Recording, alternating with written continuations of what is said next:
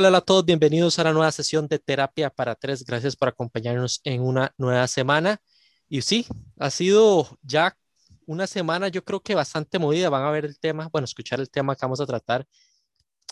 Y no sé si polémica, espero que la gente esté de acuerdo con nosotros, pero sí, hay que ser sinceros. En esta época, que no es polémico? Y bueno, esperamos que sea un programa bastante informativo. La verdad es que sí sentimos que vamos a ayudar a informar un poco. Pero antes de entrar en el tema, vamos a presentar a uno de la casa, al de siempre, Daniel Martínez y Monje. ¿Cómo estás, Daniel? Todo bien, todo bien. Sí, yo soy el de siempre, lastimosamente. No, mentira. Pues todo bien, un episodio que sí está, está bastante interesante. Un saludo a mi papá que, que me dijo el tema, de hecho. Por dicha me, me lo dijo porque yo esta, esta semana estuvo, no sé, tan movida, tan, tan... Yo le estaba comentando ahorita a Ronnie fuera de micrófonos que esta semana, después de Semana Santa, digamos, en mi caso que yo tuve toda la semana sin hacer prácticamente nada, volver a, a un ritmo tan acelerado, pues eh, me agarró un poco a patadas, digamos, pero todo bien. Y, y pues sí, pero antes de, de, entrar con nuestra invitada, porque eh, Lior no está con nosotros, por si acaso. ¿Se puede decir invitada? Nah, no es que no es, es que a ver, no es invitada, pero al mismo tiempo es invitada. Es un, es, es un ente, un ente independiente, pero al mismo tiempo está, es parte del crew. Es como cuando en, en, las series, cuando aparecen los créditos del inicio, ajá, es como ajá. aparecen los principales y ponen with tal persona. Los with ajá, es como cuando son los invitados, pero que aparecen en la mayoría de capítulos de la temporada. no le ponen como special guest, sino como with. Yo creo que aquí sería como el with. O un cameo. Ya, un cameo, eh, puede ser. Cameo casi que todos los episodios. Más o menos. Pero, pero bueno, antes de pasar con eh, nuestra amiga Cameo, ¿verdad? Los invito a que, nos, a que nos sigan en nuestras redes sociales como Terapia para Tres, tres con número en Facebook y arroba terapia guion bajo para tres, tres con número en Instagram y Twitter. Y otra vez, ¿verdad? Perdón por ser necio, pero por favor comparten el episodio en las redes y nos taguean para, de, para saber la, su opinión, ¿verdad? Y ver, y ver si les encanta este, este tema, o por lo menos si les gusta, o por lo menos si lo están escuchando pero, pero por favor, para que, para que queremos conocer su, sus opiniones, sus comentarios y, de siempre estamos aquí para mejorar. Y ahora sí, pasamos con Fio. ¿Cómo estás, Fio? Hola, muy bien. Yo asilo mucho y yo me digo el cuarto tercio. Cuarto tercio. Como los acompaño a veces, entonces yo me digo el cuarto tercio. Igual para eso estamos. Y sí, el episodio de hoy muy interesante, muy informativo y creo que hay mucho miedo y ciertos temores y mucha información y desinformación alrededor de. Así que espero que disfruten bastante este episodio. Y bueno, agradecerle a Fiorella. No estaba desde, creo que, el, si no me equivoco, el episodio especial del 8 de marzo, creo, no sé si Cierto. me equivoco. Uh -huh. este, la verdad, eh, la rompieron ustedes en ese episodio y la verdad la respuesta de la gente fue igual, fue la misma de, el de lo que con más vistas, la verdad. Y, y, lo, y lo estoy respaldando con estadísticas. y las fue opiniones... Un buen episodio, necesario de hablarlo, fue hace un mes de hecho. Y la, las opiniones fueron, fueron no solo de lo necesario que era, sino la calidad, que creo que eso fue lo más valioso, que fue un episodio bastante, bastante bueno. Y de hecho, para introducir ahora este episodio, que este tema, curiosamente un, un, un, contacto mío me mencionó antes de grabar, hace unos días previos, un tema similar, alguien que nos escucha, así me enteré que no, alguien nos escucha también, este, que por qué no hablábamos de tal tema. Y yo le dije, curiosamente es el tema que vamos a tratar. Entonces, por dicha, vamos alineados a nuestros cuatro gatos que nos escuchan. Eh, y bueno, es que quizás todos o muchos se alertaron a leer titulares como Presidente argentino se contagia de COVID-19 dos meses después de ser vacunado. Bueno, el temor, hay que admitirlo, viene desde el desconocimiento que se tiene sobre este tema, con mitos que hemos adoptado como realidades sobre la pandemia del coronavirus. Entonces, en esta sesión volveremos a hablar sobre la inmunización. Sin embargo, esto desde un punto de vista educativo, tanto para ustedes como para nosotros, al citar a fuentes oficiales que nos despejen o, bueno, confirmen las concepciones que hemos realizado al respecto. Y bueno, vamos a entrar en materia, vamos a hablar del tema de la vacunación, pero vamos a romper mitos. Yo creo que ahora que hablamos del tema del caso argentino, porque del presidente argentino, perdón, creo que fue de mucha reacción, de temor de la gente, el mismo desconocimiento. Y era la duda de, si ya me vacuné, puede darme COVID-19. Y creo que los medios hemos pecado, aunque yo no cubra eso, de no darle respuesta a eso. Curiosamente, algo que creo que es tan importante, no sé ustedes, me parece que los medios, antes de que pasara esa situación con el presidente argentino, nunca aclararon eso. Eh, antes de darle la palabra a ustedes y, ver qué opinan al respecto, sí quiero tomar las palabras de un medio internacional que sí hizo mención, que fue la BBC, que eh, mencionó que si una persona vacunada se contagia el virus, no es que va a, desaparecer las posibilidades de que se contagie. Lo que sucede es que los síntomas no, en buena teoría, no serán tan graves como si no estuviera vacunado. ¿Por qué? Ellos lo explican con especialistas que hay dos tipos principales de inmunidad que puede lograr con las vacunas. Una es la efectiva, que puede evitar que un patógeno cause una enfermedad grave, pero eso no evita, como lo menciono, que ingrese al cuerpo y haga más copias de sí mismo, o sea, que le, te termine dando. Y la otra que es la esterilizante, que sí puede impedir la infección, incluso prevenir hasta los casos asintomáticos. ¿Qué sucede? Que este segundo, aunque lo, lo ideal, rara vez se logra. Entonces, ¿qué quiere decir esto? Que la vacuna no implica que ya no tengo que andar con mascarilla, ya no me da COVID-19. Lo que hace es que si te da, sea con menos efectos secundarios, básicamente. Es que em, igual ahí nada más para meter la cuchara un toque, yo creo que las personas no, no, se les olvida un poco como el concepto de lo que es una vacuna, digamos, porque en sí a nosotros nos vacunan desde muy pequeños para prevenir tal vez algún tipo de enfermedad, pero igual nos siempre estamos propensos a que nos dé.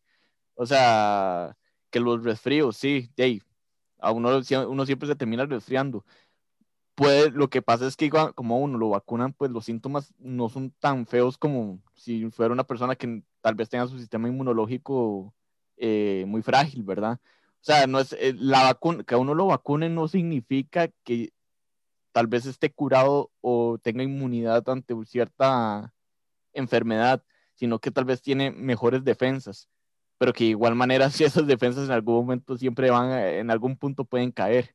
Así que, o sea, no no, la vacuna no es una cura, es una prevención. Exacto. Fiorella, yo creo que es que eso pasa, ¿verdad? Como que la gente está confundiendo cura con vacuna. No sé vos cómo lo ves. Sí, yo creo que la gente de hecho ha utilizado el término inmunes de por vida.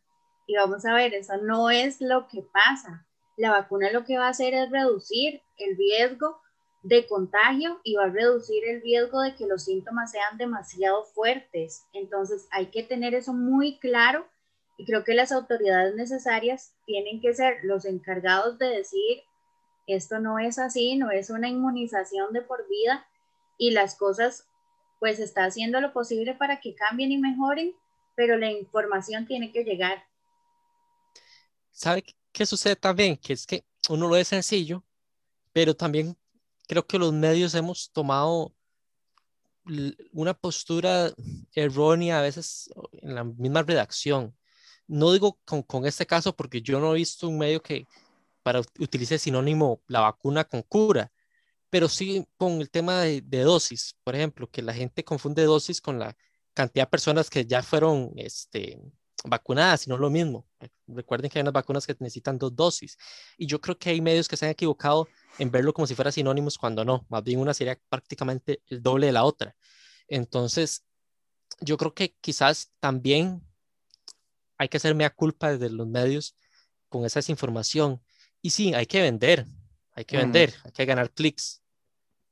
Pero de esos titulares, obviamente, que dan a entender, oh sorpresa, la vacuna no sirve. Básicamente, ese titular con el tema del presidente argentino, eso es lo que da a entender. Y bueno, llevándolo un poco más allá del desconocimiento de la gente, ¿cuál es otro del desconocimiento de la gente? El tema de las consecuencias o los efectos secundarios que se, que se dan después de tener, eh, de recibir la vacuna. Que de hecho, eso es un punto que incluso eh, me acuerdo porque mi papá es, eh, por el trabajo, yo creo que a él lo van a vacunar. No sé cuándo, pero a él lo van a vacunar por el tipo de trabajo en el que está y él realmente me dijo que estaba como un poco asustado porque, eh, por eso mismo, por los efectos secundarios, porque ah, ya se han dado casos de que son efectos secundarios donde prácticamente, y así lo más coloquial posible, lo revuelca uno totalmente. Es como, eh, creo que es la vacuna de la fiebre amarilla, que, a mí me han dicho que, que, a uno le da como una fiebre súper intensa después de que se la pone como, y como por una semana y ya después está bien, como ese tipo de efectos secundarios. Y pues, de ahí, muchas personas como que le tienen más miedo a los efectos secundarios que a la, a la misma vacuna, creo yo. De, de, hecho, yo recuerdo cuando me vacuné una vez contra la gripe, me dio gripe, más bien básicamente los síntomas eran como gripe, o sea, era como, digo, pero ¿qué es esto? Si me vacuné para evitarme, termino sintiendo peor y así es. Pero bueno, ahora Daniel, aprovechando, ¿por qué no dices vos los eh, efectos secundarios más comunes de la vacuna? Para que su papá que nos escuche ya no tenga ese temor. Bueno, de acuerdo al doctor Peter Houtes, que es vacunólogo y decano de la Escuela Nacional de Medicina Tropical en Baylor, dicen que más que todo los síntomas o los efectos secundarios más comunes que experimentan las personas después de vacunarse es dolor en los brazos, en el cuerpo, fatiga e incluso un poco de fiebre. Pero incluso se pueden presentar otro tipo de, efectos como lo son el, el dolor, el enrojecimiento o hinchazón en el lugar donde, donde le dieron la, la, pues lo vacunaron, ¿verdad? Y bueno, ahorita también yo creo que, que hubo un efecto nuevo que, que ha estado preocupando mucho a, gente, a, las personas y es con la vacuna de AstraZeneca, la de Oxford, que a muchas personas a, a nivel mundial les, les, empezó a dar trombosis. Y de ahí, eso, es otra. No sé si, si será, a ver, no me crean totalmente, y esto es una teoría que yo le dije, le dije a Ronnie porque se me ocurrió tal vez, de que tal vez provoquen ese tipo de efectos, específicamente la de Oxford, porque es, un, es una dosis nada más, no son dos como la de Pfizer o la de BioNTech. Entonces yo supongo que por ser una dosis viene de más potente, ¿verdad? Puede ser. quiero que entremos más adelante el tema de esos, los coágulos y demás, porque yo creo que es, que es un tema que se las trae. Eh, Fío, vos, me imagino que has tenido contacto con gente que no conoce el tema, pero que opina el tema. Hasta nosotros lo estamos haciendo, pero informados, ¿verdad? ¿Cuáles son algunas de las reacciones usuales que sueles escuchar de la gente con el tema de las vacunas? Hay gente que sí está muy optimista, digamos, en el círculo, gente con la cual has, interactuado, o hay algunos con esas ideas paranoicas, por ejemplo, con el tema de los efectos secundarios, o, o no sé cómo, cómo está su círculo en ese sentido?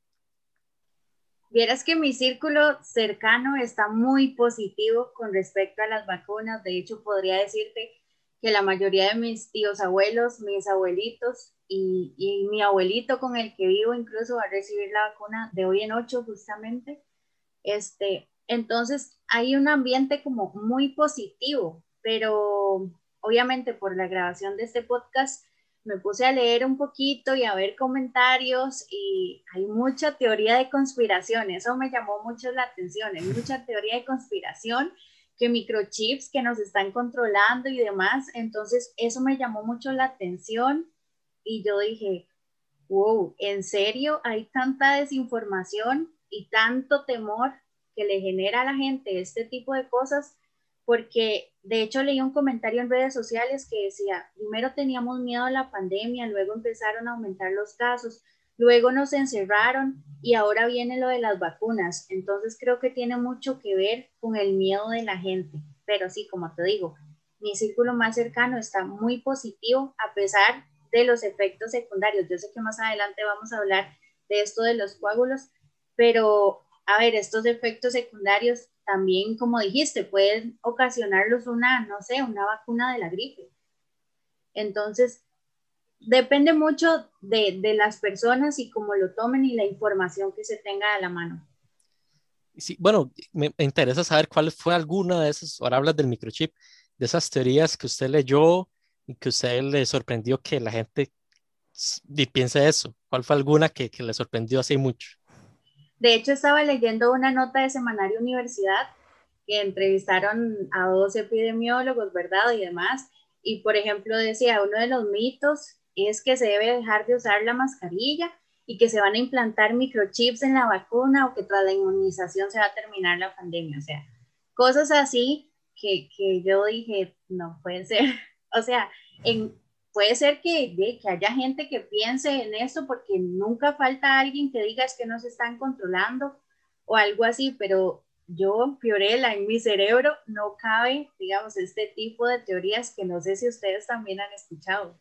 Yo, yo, yo sí he escuchado, pero más del lado religioso, de que, de que una vez vi un TikTok, así, yo sí, yo veo TikToks por si acaso, eh, una vez vi un TikTok de una muchacha que al parecer es muy, muy, muy religiosa y dijo que prácticamente los que iban a recibir la vacuna no podían ir al, al, al cielo porque era la, la, marca de la bestia y, y, que por eso es que no, aunque si, la, si la van a matar por, por no vacunarse, pues que lo hagan porque ella va a ser una mártir y no sé qué, yo, yo, eh, amiga, todo bien en casa.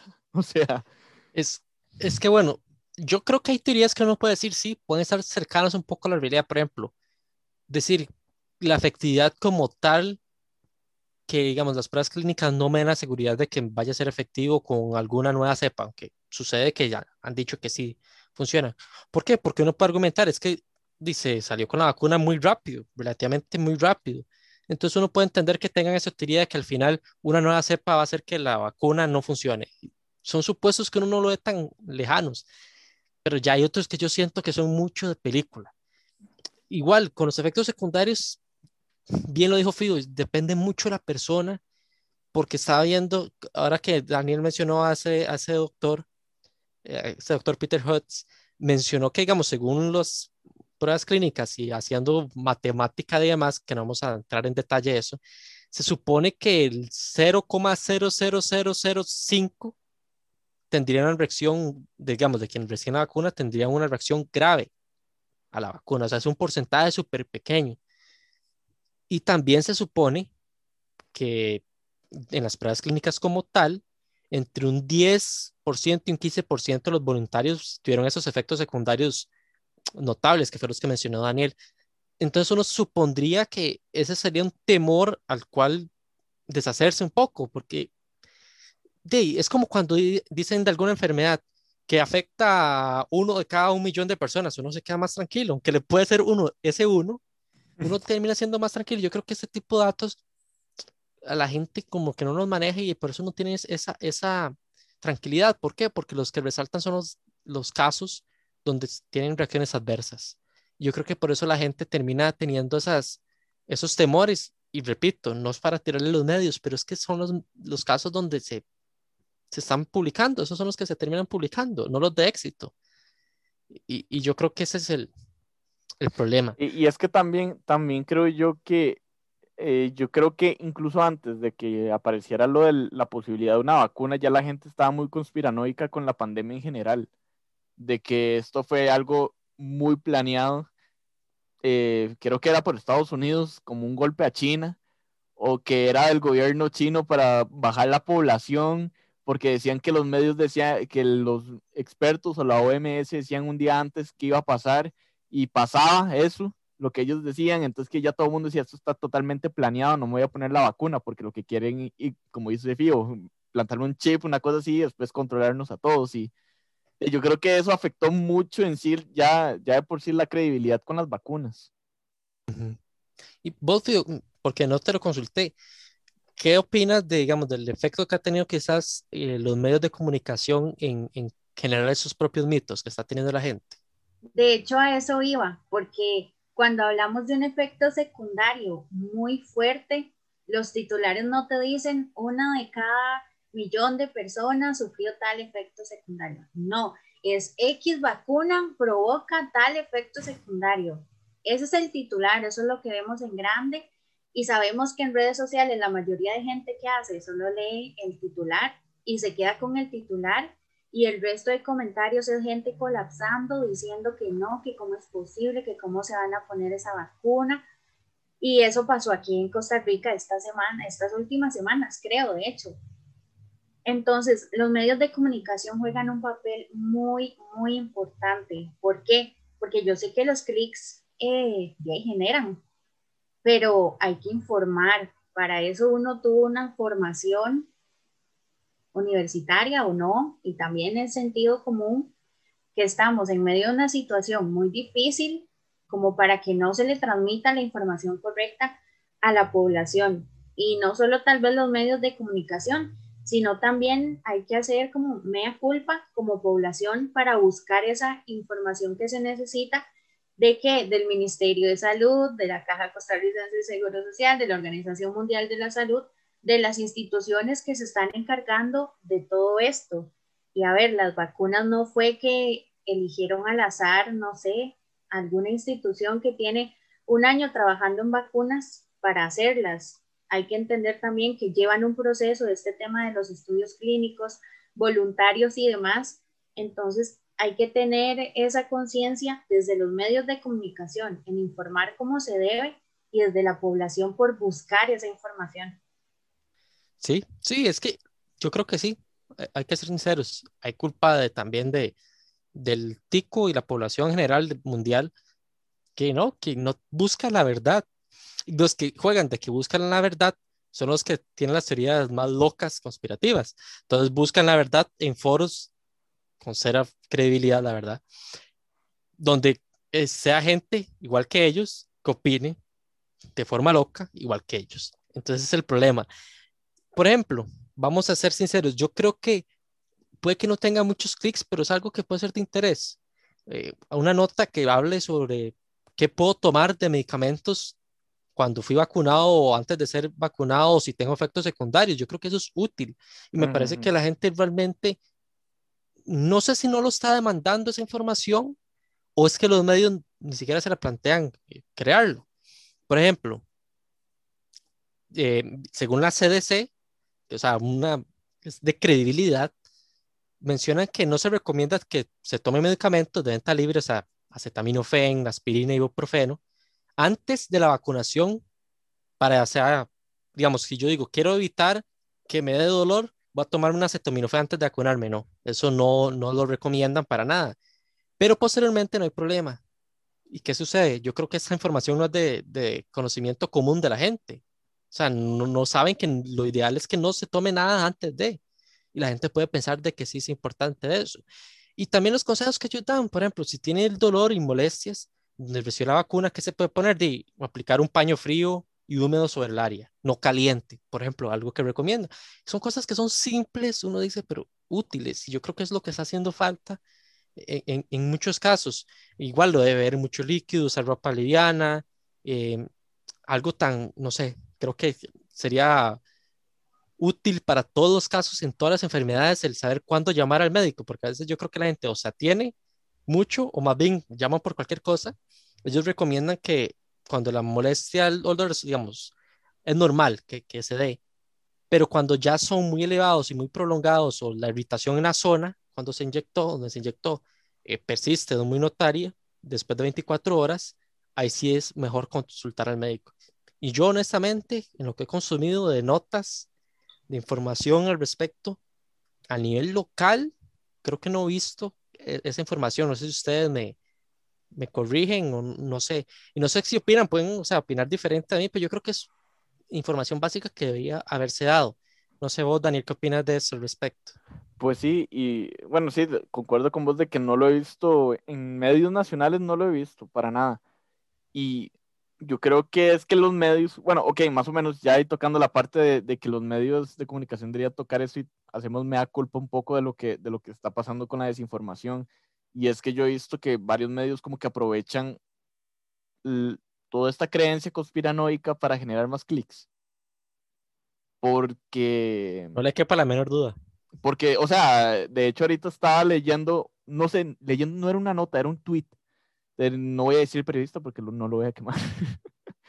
Pero, eh, ¿qué puso? ¿Y qué pasó con el suero equino del Instituto Clodomiro Picado? ¿Funcionó? ¿No funcionó? Nadie le volvió a, nadie le volvió a dar pelota a eso y, toda la gente empezó, ah, ok, ¿qué está pasando aquí? Y ya otra vez todo se, todo se va a, las conspiraciones y, cuando realmente deberíamos poner un poco más los pies en la tierra, ¿verdad? Para ver qué, qué, con lo que se tiene, qué se puede hacer y yo no he visto nada en los medios que, que, hagan eso. Se le han estado dando enfoque a otro tipo de cosas, como que ahora, eh, como que ahora los, a los médicos los, los pueden demandar legalmente si, no, si se niegan a la vacuna, que, que ese tipo de cosas. O sea, tienen que, tienen que ir viendo notas funcionales, diría yo, funcionales para, para las personas en general. Y a la vacuna, lo que no fue una realidad hace ocho meses, lo es una realidad ahora y hay que empezar a, a generar contenido sobre eso. Sí, yo para agregar, tampoco he visto nada de eso y ahorita que estábamos hablando, yo pensaba y decía, de verdad no hemos visto esta información tan necesaria, o sea, ¿cuánto tiempo después van a persistir los síntomas? Por ejemplo, después de la vacuna. Una pregunta tan simple pero tan importante, ¿cuánto va a prevalecer el enrojecimiento? ¿Cuánto tiempo después tengo que ir a Levi's o tengo que llamar a mi doctor? Son muchísimas preguntas y a ver, los organismos reaccionan muy diferente todos y creo que son preguntas que se deben de responder porque son necesarias y es eso que decíamos, es ir más allá de los clics, es que somos los medios de comunicación, son el canal para que la información llegue eh, de manera concisa y eficaz a la población. Y yo siento que eso no está pasando. Por ejemplo, ya Ronnie dio algunos ejemplos, Dani también, hay algunos temas que sí, se están hablando un montón, pero hay cosas muy necesarias relacionadas a la vacuna que podrían hacer que la población tenga menos miedo a, este tema. Y vamos a ser sinceros, ya vamos a entrar al tema de los coágulos, para que no piensen que somos pro Ministerio de Salud, aunque no tenga nada que ver realmente el Ministerio de Salud con la realización de vacunas, pero sí quiero aclarar esto, ¿por qué? Porque es que yo creo que la gente a veces los lleva a los extremos, que si solo se informa lo malo, que si solo se informa lo bueno. Yo creo que es importante que nosotros estamos haciendo la labor informativa de lo que nos está dando a conocer. ¿Y qué es eso? Lo positivo o lo útil, mejor dicho, digamos lo útil. Y que es útil también de hablar del, de algo que ha generado temor a la gente. O sea, lo ideal para nosotros sería despejar todas las dudas y todos los temores, pero hay que ser honestos, a veces no se puede y un tema es el tema de los coágulos. Este, que también quizás se ha magnificado en muchos casos, no sé, no soy quien para, para decirlo. Pero bueno, vos, Daniel, que vos le querías entrar al tema de los coágulos, y puedes contextualizar un poco de en qué consiste. Esto y cortesía, creo que es de CNN, la información, para que vean que todo está respaldado, no es que estamos inventando, hicimos seis, respaldado por algún medio que a su vez utiliza citas de médicos internacionales. Pero bueno, contextualizar un poco al respecto. Ok, bueno, como les estaba comentando ahorita, la vacuna generada por Oxford AstraZeneca ha sido la vacuna que más ha generado un poco de, de polémica a nivel mundial. Todo empezó porque el Reino Unido reportó que al menos 30 personas eh, habían sufrido raros tipos de coágulos de sangre después de recibir la vacuna. Después, Países Bajos informó que iba a detener la, administración de la vacuna en personas menores de 60 años como una medida de precaución después de que la autoridad de medicamentos del país informara sobre otra vez coágulos de, eh, de sangre entre mujeres de 25 y 65 años, entre ese rango de edad. Y ya el país para ese punto había distribuido 400 mil dosis de la vacuna hasta el momento. Y previo a eso también, Alemania ya había eh, tenido 31 informes de ese tipo 29 de los 31 eran mujeres entre 20 y 63 años. Con esto ya podemos ver que al parecer las mujeres son las más propensas a, a, tener esta, esta condición, ¿verdad? Después de la vacuna, este efecto secundario. Y para ese punto, al menos 2.7 millones de alemanes habían sido vacunados con una primera dosis de la AstraZeneca, lo cual lo que significa que los casos todavía son relativamente bajos, ¿verdad? Pero que igual es eh, más o menos preocupante, ¿verdad? Porque de ahí es, es, los coágulos en la sangre no es algo no es algo con que se pueda jugar y se puede ver que va a un rango muy grande, no es como no es como un rango ahí muy pequeño que uno dice, de podríamos lograr algo si, si evitamos esta población en específico, ya sea por edad, digamos, que fueran mujeres de 20 a 25 años, pero es que son de 20 a 63, son un rango de 40 años de diferencia, ¿verdad? Es mucho. y más, más que ya los de 63 años son personas de riesgo que por lo general ya están en primera fila para tener la vacuna.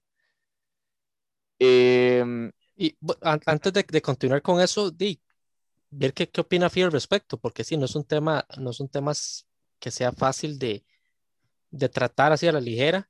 ¿Vos qué opinas de, de todo esto que se está dando a conocer? Sí, no es un tema difícil y también no es un tema fácil y también muchos países tomaron medidas como decir no vamos a vacunar a las mujeres menores de 60 años con, con esta vacuna. Pero de hecho, antier escuchaba una entrevista con el ministro de Salud, con Daniel Salas, y me di la tarea también de buscar el comunicado del Ministerio de Salud de nuestro país. De hecho, decía que la Agencia Europea de Medicamentos, EMA, eh, fue la que mencionó la aparición de coágulos, que son efectos muy raros de la vacuna y que se da en 6,5 por cada millón de personas. Y un dato muy curioso, aún menos frecuente que la que se presenta en la ingesta de anticonceptivos combinados, que son de 9 a 12 casos por cada 10.000 mujeres. Es decir, el uso de anticonceptivos combinados tiene aún un rango mayor de efectos de la aparición de coágulos que la vacuna, según los datos del Ministerio de Salud y de la Agencia Europea de Medicamentos EMA. Entonces, me parece muy importante porque las estadísticas podrían hablar. Nosotros no somos expertos y por eso utilizamos estas estadísticas basadas en organizaciones que se dedican justamente a investigar esto. Por eso creo que no es necesario alarmarse. ¿Por qué? Porque si bien es cierto, la vacuna tiene efectos secundarios, hay muchísimas cosas que también lo tienen. En este caso, por ejemplo, los anticonceptivos es aún mayor. Entonces, eh, siento que volvemos a lo mismo, el tema de la información, que no ha estado tan presente como debería estarlo. Y, y, tal vez yo voy a echar tal vez un poquito la culpa al Ministerio de Salud de nuestro país, porque yo lo escuché en una entrevista en un medio nacional y tal vez está el comunicado ahí en su Facebook, pero ¿y en dónde más? ¿Cómo hacemos para llegar a la población más vulnerable? ¿Cómo hacemos para la gente que no tiene redes sociales? Los adultos mayores tal vez no saben utilizarlas. Entonces, tal vez se genera muchísimo alrededor de un tema, pero no, no, no se está llegando a quienes se tiene que llegar. Y creo que sí es muy preocupante eh, este tema. Sí, vamos, vamos a ver, este, para agregar antes de que Daniel siga, que es que hasta el mismo Costa Rica, digamos, le llegaron las vacunas y ellos están esperando a ver qué decía esa agencia eh, europea al respecto, para ver si la aprobaban, la aplicaron o no. Ya una vez, como bien dijo Fío, que se pronunció EMA, pues ellos dijeron sí, se aprueba el uso de la vacuna de AstraZeneca, de nuevo. ¿Qué vas a decir, Daniel?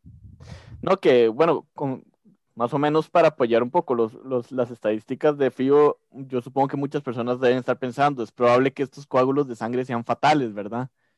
Y bueno, de acuerdo a lo que, a lo que estábamos sacando de, de esta nota, las cifras reportadas son tan minúsculas que es difícil sacar conclusiones sobre las tasas de mortalidad, ¿verdad? En Alemania, 9 de los 31, de los 31 casos que, que hubo fueron mortales, o sea, un tercio. Y en el Reino Unido, solo cuatro lo fueron. Ok, ya esto nos da un poco tal vez de, de, tranquilidad, por así decirlo. O sea, no es algo para, digamos, por así decirlo, ya, ya estar ahí calmados, pero de igual como que las, las, las estadísticas tampoco se ven tan alarmantes, ¿verdad? Vamos a verlo con este para respaldar, porque yo creo que es que no estamos menospreciando a la gente que muere por la cantidad, pero como decían los expertos, o sea, no es el hecho de, de, de menospreciar, sino de sopesar, poner en balanza el tema del riesgo. Y, el, y ahora que usted mencionó el ejemplo del Reino Unido, eran 30 casos de coágulos, de los cuales usted mencionó que cuatro murieron. Dice que en ese mismo periodo, según la nota de CNN, con datos obviamente del Reino Unido, más de 2,5 millones de personas contrajeron el COVID-19 y más de 63 mil fallecieron a causa del virus. Entonces, terminan sopesando de 64, 63 mil. Es horrible, es horrible comparar. Pero los efectos secundarios de los coágulos es el mal menor, si se puede decir, si se permite el término, en comparación con, con las muertes por COVID-19. ¿Qué sucede? Que uno si quiere y uno dice, eso hay que observarlo. Eso, ojalá que lo analicen y ojalá que no se den más esos casos. Pero yo creo que, no sé, creo yo que si se da a conocer un poquito más eso, esta comparación, como bien digo, Fío, no somos expertos en estadística y datos, pero como bien nos dijo Manuel, a veces hay que ponerse y desmenuzar un poco los datos y analizarlos y darlos a conocer y para que la gente no lo vea como meros números, sino que aportan. Yo creo que estos aportarían una nota, un medio de comunicación, el mismo Ministerio de Salud, que informe de esta manera, de forma sencilla, creo que ayudaría mucho, porque el tema de los coágulos de verdad la gente le generaba mucho, mucho temor. Y, no sé, creo que aportamos un poco con base en datos e información de otros medios, pero internacionales. Lamentablemente a nivel local nos está quedando debiendo en eso. Em, yo creo que también para ir cerrando esta parte, de ahí hay que ir haciendo un poco de mitos y respuestas, un poco de algunas más sencillas. Por ejemplo, este, estas yo creo que igual son del CDC, que es el Centro para el Control y Prevención de Enfermedades de Estados Unidos, y ante la consulta de la gente, que si ya tuve COVID-19 y me recuperé, que si de todas maneras tiene que vacunarse, ellos mencionan que sí, debería vacunarse más allá de que ya haya tenido o no.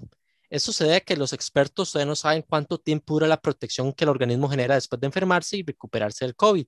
Incluso si se recuperó, es posible, aunque no es tan frecuente, que pueda volver a infectarse por el virus que causa el COVID-19 y por eso hemos visto muchos casos de gente que ha tenido reinfección, básicamente. Otro mito, este, un poco más alineado a, los que le gustan a FIBA, así, la conspiración, es si las vacunas modifican mi ADN, porque esa es otra que anda rondando, vamos a convertirnos seguro en, a los X-Men. Los X-Men, exactamente. Sí, sí, sí, la época de los mutantes, ya. bueno, parece tonto, pero hay que responder que no, que las vacunas no modifican ni interactúan con su ADN de ningún modo. Yo no voy a ponerme a hablar de las cadenas, yo, yo por eso no hice biología, la verdad, en, en, en Bachi, pero la explicación de la, CDC, de la CDC explica por qué, en dónde influye y por qué no modifica el ADN, los invito a que lo busquen, pero yo no voy a entrar en ese detalle, yo creo que no, no vale la pena ahora, solo sepan que no. Y que también si es seguro vacunarse contra el COVID-19 si quisiera tener un bebé en algún momento, porque hay gente que tiene las dudas y piensa que pueden no ser fértiles. Este, dice que sí, se está si está tratando, digamos, de quedar embarazada, bueno, o, o, si es hombre, igual eventualmente ser padre, este, o quiere hacerlo en el futuro, puede recibir la vacuna cuando esté disponible, ya que no hay evidencia de que esta cause algún problema en el embarazo o en el desarrollo de la placenta y demás cosas. O sea, no hay un efecto secundario que sea contra la fertilidad. Y también, este, para finalizar, y yo creo que para recalcar que mucha gente piensa que una vez que ya recibe la vacuna es inmune de por vida, como mencionamos, no se sabe cuánto tiempo va a durar esa, entre comillas, inmunidad y si será necesario, digamos, en un futuro, en años, que nos la vuelvan a poner, tener que volverla a utilizar, pero de momento mejor no confiarse, mejor no confiarse y seguirse cuidando y ya si se tiene esa información se dará a conocer eventualmente. Para finalizar, conclusiones de cada uno de ustedes, empezando por Fío, sobre todo este tema de la conspiración, de los temores de la gente y la desinformación. Sí, con todo este tema de conspiración, por favor no lean, no, no crean todo lo que ven en internet sobre todo si es una persona que sabe cero del tema, simplemente tiene una computadora, un teclado y decidió pensar que libre es una conspiración.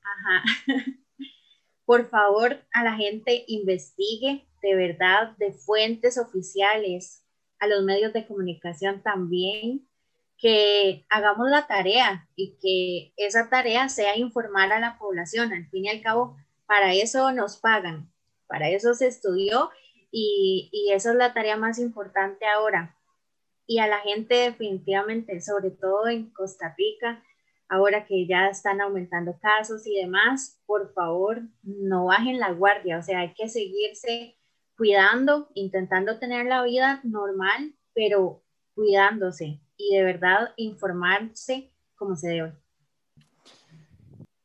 Y bueno, de mi parte igual, más que todo que no que casi que no crean nada, no crean, no, tal vez no nada, pero no todo de, de lo que hay en internet, porque sí hay muchas personas que, bueno, como dije, o sea, vean en TikTok lo que me encontré. O sea, no, sean un poco más eh, de mente fría, traten de analizar las cosas, pero de algo estoy muy seguro y es que la, la vacuna es para bien, así que de, tengan sus creencias o no tengan, la verdad es que es necesario que se, que, que se, la, que se vacunen. O sea, es necesario porque no es solo por usted, sino es por todos. O sea, eso ya, ya llega a un punto de que es muy egoísta el no, el no ponerse la, la vacuna por temas que ni siquiera están, eh, que no, no son ni siquiera científicamente comprobados, ¿verdad? Entonces, piénsenlo un poco, ¿verdad? O sea, pónganse en los zapatos de los demás y piensen que esta pandemia, con todos los daños, además del, de salud, ¿verdad?, que ha provocado, pues esto ya es como una luz, la luz al final del túnel para ya volver todo a lo que fue la normalidad pre-COVID, ¿verdad? Que no sé si algún punto, en algún punto vamos a llegar a eso, pero eh, es un paso, ¿verdad? Y paso a paso vamos a lograr llegar a algo. Entonces, simplemente eso, que no sean egoístas y pónganse la vacuna. Y sí, y prestar atención, temas futuros, temas de debates y demás. La vacunación va a tener que seguir con el próximo gobierno también. No olvidemos eso y creo que es importante también cómo afronta el tema del COVID el siguiente gobierno. Bueno, vamos al intermedio a cargo de Daniel y volvemos con el bonus track.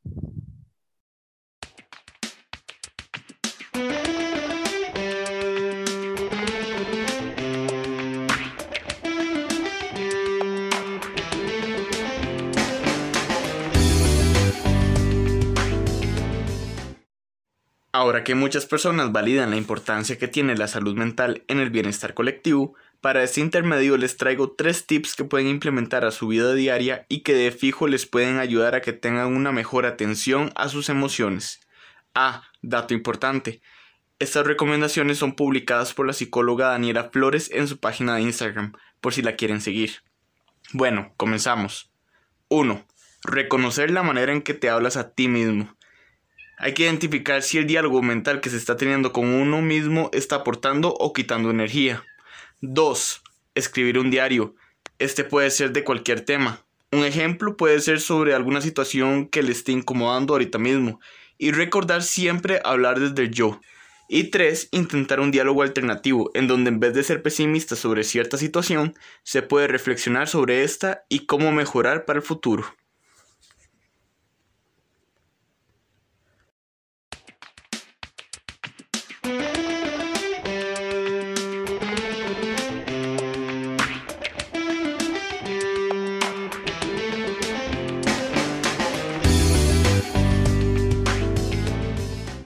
Y bueno, seguimos con más de terapia para tres. Gracias Daniel por su intermedio. Quiero hablar un poco de la vida adulta, en este corto eh, bonus track que vamos a tener de la vida adulta, que ya estamos inmiscuidos en ella, la dura y triste vida adulta. Pero que puede ser feliz también. Eh, esos dos adjetivos lo califican muy bien. Pero que puede ser feliz también, puede ser feliz también. Eh, yo creo que ya Daniel ya, ya superó la barrera de los 20 años, ya hace bastante también, entonces ya puede ser, irse considerando un poco adulto, igual yo, igual Fido también, que es menor que yo, pero digamos, estamos en un mismo, vamos a decirlo, no es, por tirarle al, al no es por tirarle al líder, pero nos lleva más edad, entre nosotros nos llevamos un año, entre sí, bueno, yo creo que, que, Daniel y Fido tienen la misma edad. Un mes pero, Un mes, literal un mes.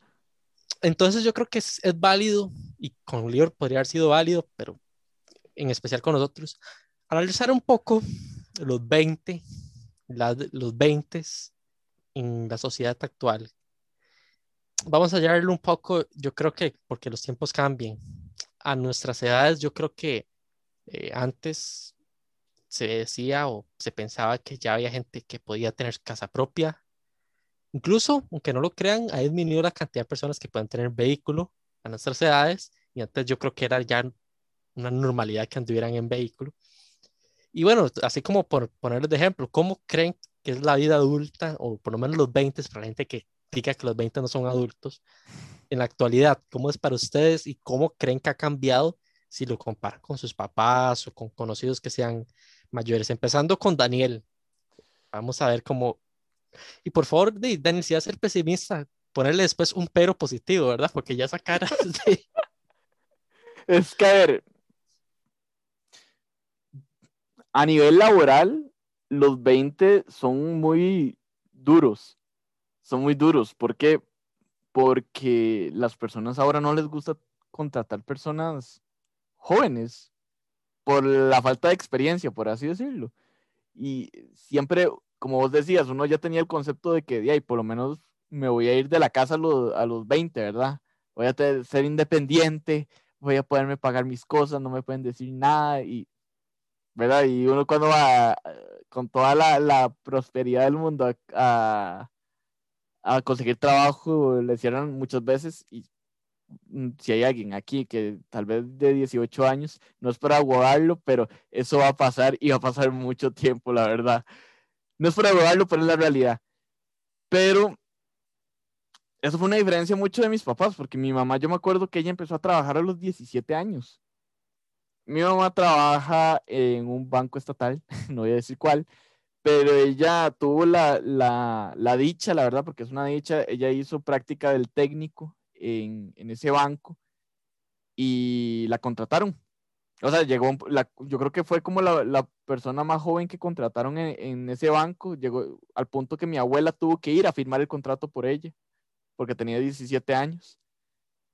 Y yo dije, Dios, o sea, yo creo que, que mi mamá no, para un punto no sintió la frustración que yo sentí en, durante estas edades de que uno ya está con toda la disposición de conseguir trabajo y, y no lo logra, ¿verdad? Eso es un punto. Y no digo que, que, no lo vaya a lograr, porque uno el que persiste siempre lo va a lograr. No es, no es algo, no es algo de, ¿cómo decirlo? O sea, no, es algo fácil, pero al final yo siento que el que prospera siempre, siempre llega a algún punto, siempre lo va a lograr. Tal vez no sea el punto que uno quiere, pero uno llega a algo y algo siempre es mejor a nada. y ¿Cómo se, puso el, el, pero positivo, yo? El pero positivo, pero un poco deprimente también. Pero, eh, pero por lo menos un poco, lo le basta un poquito a ese meterle miedo a los que van saliendo del colegio y demás. Para que vayan encontrando brete de una vez desde un... no sean vagabundos. es todo un personaje, Daniel. Ya, se puede inventar un personaje así. Más o menos, sí. sí, sí la, la, dura realidad se puede ser, Daniel. Exactamente. Vos, Fío, algo que vos compares ahora que, que estás en los 20, como lo veas con otras personas de generaciones atrás. Uy, muchas cosas y me recuerda a los memes de, por ejemplo, mis papás a los 22 eh, estaban casados, tenían casa, les faltaba dos años para tenerme a mí. y yo veo eso tan lejano a mis 22 que yo digo, o sea, de verdad, los tiempos cambian mucho, pero digamos, les doy un ejemplo. Yo siempre me voy al tema de los derechos, ¿verdad? Obviamente, no cambio esta, este momento en el que estoy viviendo porque siento que se ha aumentado mucho en tema de derechos, en tema de educación, por ejemplo, mi papá no terminó el colegio, eh, yo ya terminé la universidad, entonces son cosas que uno va viendo que sí, las familias tienen menos hijos, por ejemplo, y, y a él tal vez le costó porque tenía como 10 hermanos más, a mí no, porque tenía solo una hermana, entonces creo que ahí veo muchos cambios. Y de la vida adulta, de lo que siempre me quejo es de la poca educación financiera que hemos tenido durante tanto tiempo. Yo he llorado haciendo una factura electrónica, haciendo declaración de impuestos. Viendo los videos de Hacienda para lograr hacer los tutoriales de Hacienda. Sí, posiblemente alguien que me esté escuchando dice, uy, sí, yo también. Es más, Ronnie, les aseguro que hizo la misma cara, porque de verdad, esto de la poca educación financiera que uno tiene es muy difícil. Sin embargo, sí soy eh, más positiva que Dani, a pesar de que el tema del trabajo, sí, súper difícil, pero el que es bueno va a conseguir. Así que a los que tienen 18 en este momento, eh, si usted es bueno en algo y le gusta, esfuércese lo más que pueda por conseguirlo y trate de capacitarse todo lo que pueda para aprender a hacer de todo. Iba a decir algo malo, pero mejor me callo. Ya iba la negatividad. Ya iba a decir, si es bueno en algo, digo, pues el que no es bueno en nada, pues ya, ya, ya pifió, ¿verdad? No, todos son buenos en algo. No le hagan caso a Daniel, todos son buenos en algo. Nada más hay que buscarlo muy bien. Pero sí creo que, que los tiempos han cambiado demasiado, pero simplemente yo eh, no me veo viviendo en otra época que no sea esta, porque eh, ya ustedes saben por qué, ya hemos hablado de eso en otros podcasts, pero creo que este es un buen momento y es el momento que nos tocó vivir, así que hay que disfrutarlo y aprovecharlo. Yo creo que hoy confío por eso, porque yo era el ejemplo del tema de los hijos. Yo creo que ya en los 20 eh, disminuyó la cantidad de gente que dice quiero tener un hijo y que es válido la gente que no quiere y es válido la gente que, que sí quiere. Pero antes, aunque no quisieran, yo creo que como estábamos, este, como sociedad, no sé, como conectados, era que era algo que tenía que pasar, que suceder. Yo creo que la gente ya no, ya ahora por eso vean la cantidad de personas que consideran a los perros, a los gatos como sus hijos. Y no tiene nada malo, ¿verdad? Y yo creo que por ese lado el tema del cambio, de que de, yo creo que puede ser hasta positivo porque mucha gente, y bien lo mencionó el libro, es el libro. Oiga, no está libro y lo menciono. Fío. No, no, no. no lo invoque. No. Este, que antes era difícil porque eran demasiados hijos. Y ya cada vez vemos como las familias son menores, o sea, en cantidad del tamaño. Yo creo que entonces por eso se puede destinar el dinero para otras cosas. Eh, yo no voy a decir, y tengo mis temas con la gente que dice que solo los viajes, ¿verdad? Yo también, aunque no quieras tener hijos, también es importante, digo yo, la casa, eh, eh, tener el transporte, pero bueno, si quiere pensar solo en los viajes, allá usted. Yo creo que muchas personas antes, a nuestras edades, no pueden siquiera pensar en eso porque ya tenían un hijo que mantener. Aquí, en cambio, nosotros tres no tenemos hijos y creo, espero, no sé, ustedes no están cerca de tener alguno, a menos que salgan con una sorpresa en este momento, ¿verdad? Eh, bueno, ya que lo dices. Es un no definitivo. no, para mí es un, sí es un no definitivo. Quién sabe en qué momento vaya a cambiar de opinión, pero por este momento yo digo cero niños. Exacto, ¿eh? Y, y eso también lo hemos tratado como para hacer un episodio a futuro. Yo creo que las maneras de cómo empezar a darse cuenta un poco los derechos, yo creo que el conocimiento de las cosas. Que sí, seguimos con mala educación financiera, sí, pero yo no sé, yo creo que, por ejemplo, en un trabajo, aunque aún todavía se explota mucho laboralmente, yo creo que por lo menos la gente ya está consciente, hey, eso que me están haciendo no, no es correcto. Yo creo que antes la gente ni siquiera se le conocía, se conocía eso. Digamos que no, no, no pensaban que había algo que los respaldaba.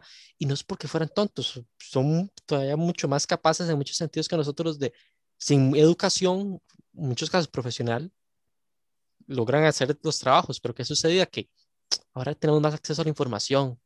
Y yo creo que también en los 20, sin la vida adulta, creo que se espera que tengamos respuestas de cosas.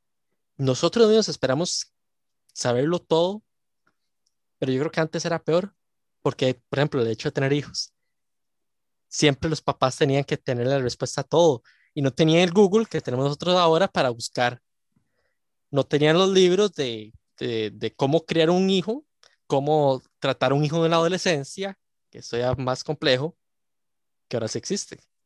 Entonces yo creo que yo lo más por el lado, por el lado de Fío de que ha cambiado en ese sentido. Pero sí quiero agregar un pero quizás tal vez negativo. El pero de la, de yo no sé, no sé si es el caso de ustedes, pero la conveniencia de cuando hasta se hace los 20, se lee como adulto y cuando no. Yo creo que antes, por el hecho que más bien nos habían echado, quizás, de que ya los 20 usted tiene que vivir solo, ya son adulto. Yo creo que ahora en ciertas cosas, laboralmente, familiarmente y demás, en ciertas cosas usted para lo que conviene, por ejemplo, para jefes o demás. Ah, es que no, usted es un carajillo en esto del trabajo. Pero para otros, no, es que usted ya debe ser de tal manera. Y lo mismo en las relaciones de personas. A veces hay cosas que se esperan, que ya se trato como tal de adulto y otras que es como si fuera un, niño todavía que uno no entiende. Yo creo que en las generaciones atrás no pasaba. Quizás más bien la adultez se adelantaba un poco más. Ven por eso que yo tuve que decir, para la gente que considera los 20 como adultos, porque hay mucha gente que puede decir, no, hombre, si ustedes no son adultos, no sé qué. Y pasa, y yo creo que eso es también de los cambios que pasan en la, en la adultez. Pero Daniel, ya para ir finalizando y para terminar la ronda, algo positivo como tal que puedes traer de la vida adulta de los 20 actualmente, quizás no comparándolo entonces con, con los de atrás, con los tiempos de atrás, pero algo positivo su vida en este no, pero igual, igual tal vez comparándolos con los de atrás es, que la libertad, yo creo, un poco más, porque uno cuando es adolescente quería hacer ciertas cosas y uno dice, no, es que no puedo porque, no sé, mi mamá se va a poner en varas o la verdad es que es que soy muy, muy, muy pequeño para ese tipo de cosas. Como, no sé, ir, ir a una fiesta. A mí ir a una fiesta en el cole, eh, para mí era toda una batalla, porque yo, yo decía, eh, mi mamá no me va a dejar para nada. Y para este punto de los 20 es como, no le pido permiso, le informo. y ella es como, ah, ok, está bien. Ya este, o sea, ya llega un punto donde ellos mismos dicen, usted ya es un adulto, usted ve a ver qué es lo que hace. Si usted quiere ir a tal lugar, usted tiene que ver cómo se devuelve solo. Y así es, así son las cosas. Y, yo creo que eso es algo bueno, porque uno le da, a ver, la libertad es algo bueno, pero tienen que saber utilizarla bien. Siempre hay que saber utilizarla bien, porque hay veces que, no sé, adultos jóvenes se vuelven locos con esta nueva libertad que llega a un punto donde de ahí hacen estupideces, por así decirlo. Entonces hay que, es algo bueno, pero igual con moderación, ¿verdad? Todo con moderación. Y bueno, Phil ya dijo algo positivo, bastantes cosas positivas más bien de los 20. ¿Alguna otra que quiera agregar? No, tal vez refuerzo esa que dijo Dani y tal vez el tema del trabajo, lo de tener el dinero propio es definitivamente algo muy bueno, o sea, yo me acuerdo la felicidad de poderme pagar los lentes, por ejemplo. Algo tan pequeño, pero dije, me pagué los lentes yo misma.